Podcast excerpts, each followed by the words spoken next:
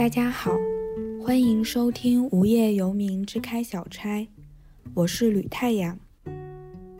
今天我请来了自己的大学同学小黄，想请他跟你们讲一个关于四十五块钱的故事。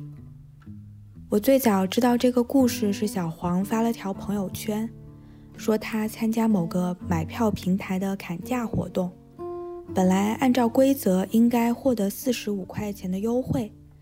但平台却并没有兑现承诺，小黄花了一个星期和平台斗智斗勇，最终拿回了这四十五块钱。这件事其实很小，也说不上有多特别，但却给我留下了很深刻的印象。至于原原因，也许可能是四十五块钱真的不多，对于很多人来讲，很容易就算了。而且，据我的了解，小黄一直是个很温柔，甚至很有些害羞内向的女生。要这样子跟人较劲，并不是她一贯的作风。那为什么这次的四十五块钱她就不能算了呢？这让我很好奇。所以，就有了这一次的开小差。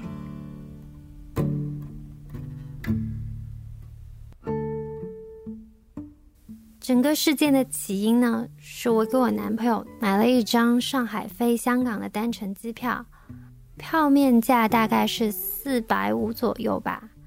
但是正在举行一个砍价活动，按照他的说明，我只需要邀请八位好友帮我一起砍价，我就可以拿到四十五元钱的返现，那相当于机票打九折吧，我觉得还挺优惠的。所以就下单了，冥冥之中好像有预感。我在整个消费过程中，就是下单的之前，都变得异变得异常谨慎。我给砍价的那个标识页面做了截图，整个砍价活动的规则说明我也做了截图。等我下完单之后，发现没有跳出任何的砍价入口。我接着就向客服提问了嘛，他给我的解释是说。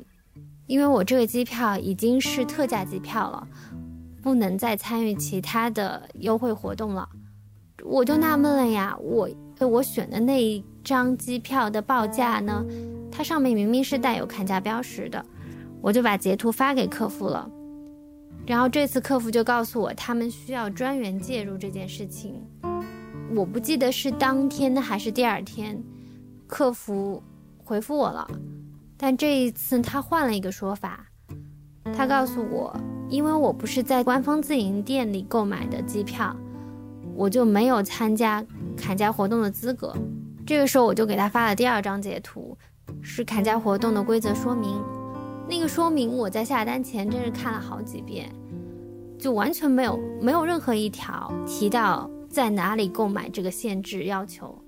然后客服回复我说：“OK，我还是需要等待。”这个时候我态度还，我心心态还是挺平和的。我想我自己做了，嗯，万全的准备，截了图，保留了证据，应该能够很快的把问题解决。大概是第二天，客服就给我打来电话了。嗯，他又给了我另一个解释。他说，因为我登录账户的时间不对。其实我完全没有听懂这个解释是什么意思。我质问客服的时候，他好像也不知道自己在说什么。但这个时候，我的情绪已经不太平稳了。然后我很严肃地告诉他，必须在今天给我一个满意的答复。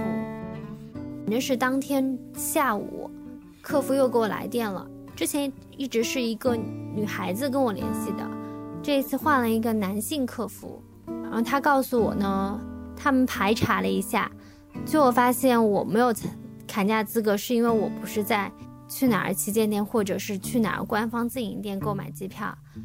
那这个理由其实之前那个女孩子已经跟我提过了嘛。到了这一步的话，我的耐心基本已经耗尽了。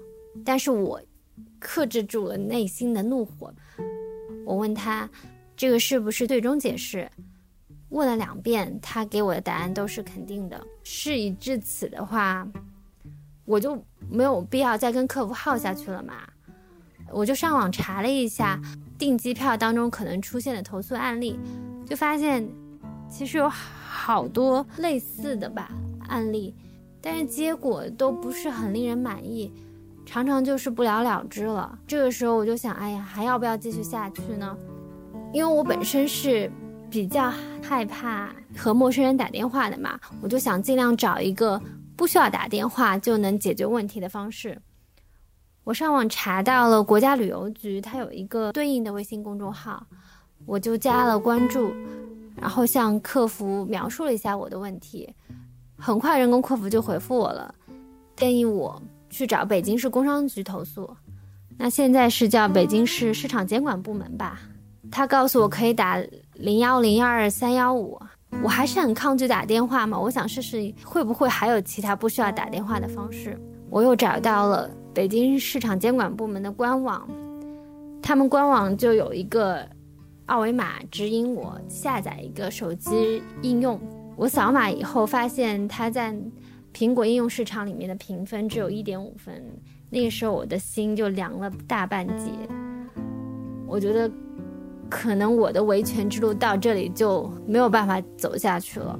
我那天我记得是下班回家的地铁上面，我想反正反正也没其他事干嘛，我就试着下载安装安装了。我把自己的遇到的问题用文字描述的方式上传，然后它有一个图片上传功能，没想到到这一步它就崩溃了，最后只有文字上传成功。我想，怪不得评分不是很高。我记得当时上传的时间大概是五六点的样子，然后吃完晚饭，我再试着打开一下那个 app，它就显示我的问题已经被受理了。可能就是第二天，应该是第二天，我就接到了客服电话。这一次他们又换了一个客服，态度当然很好啦，但是口吻好像是一个管事儿的那种。他告诉我，他们排查下来，我其实是不符合他们砍价活动的资格的。但是呢，他们愿意同意我提出的赔偿四十五块钱这个要求。在当天他给我打完电话没多久之后，我的账户里面就收到了退款通知。不过我到现在还没有把它取出来，因为要把那。那笔钱取出来需要我做实名认证，而且需要做人脸识别，所以到现在我还没有取出来。但是，起码我的目的达到了。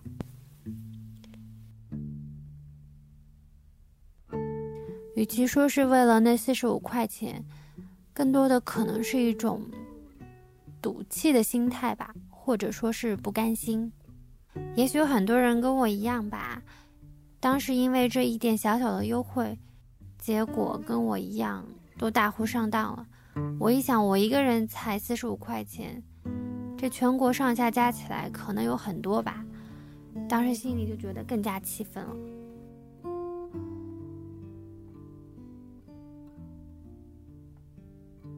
从结果来看的话，这是一个成功的个案，但是我并不觉得自己是一个赢家。甚至从某些角度来看的话，我可能是一个输家。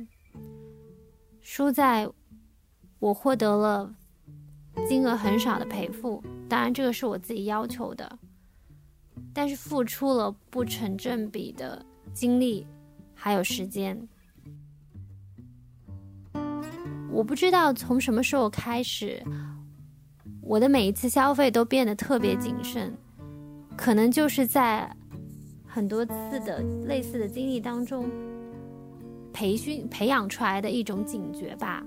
可是为什么消费者要变得这么完美、这么理性、这么谨慎呢？我们不应该承担这一些呀。之后我回想起这一次经历的时候，突然有那么一刻，我明白了我之所以如此坚持的一个原因，大概是。这是我为数不多的可以 say no 的一次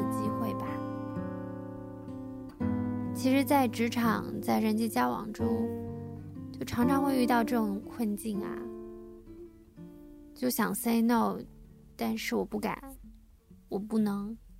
我知道这个会承担更多的风险，所以我想试一试，如果在这件事情上我说了不，我能不能得到我应得的东西呢？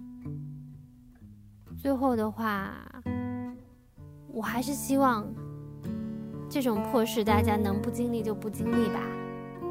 如果不幸遇到了的话，就先试一试，不要先想着算了吧。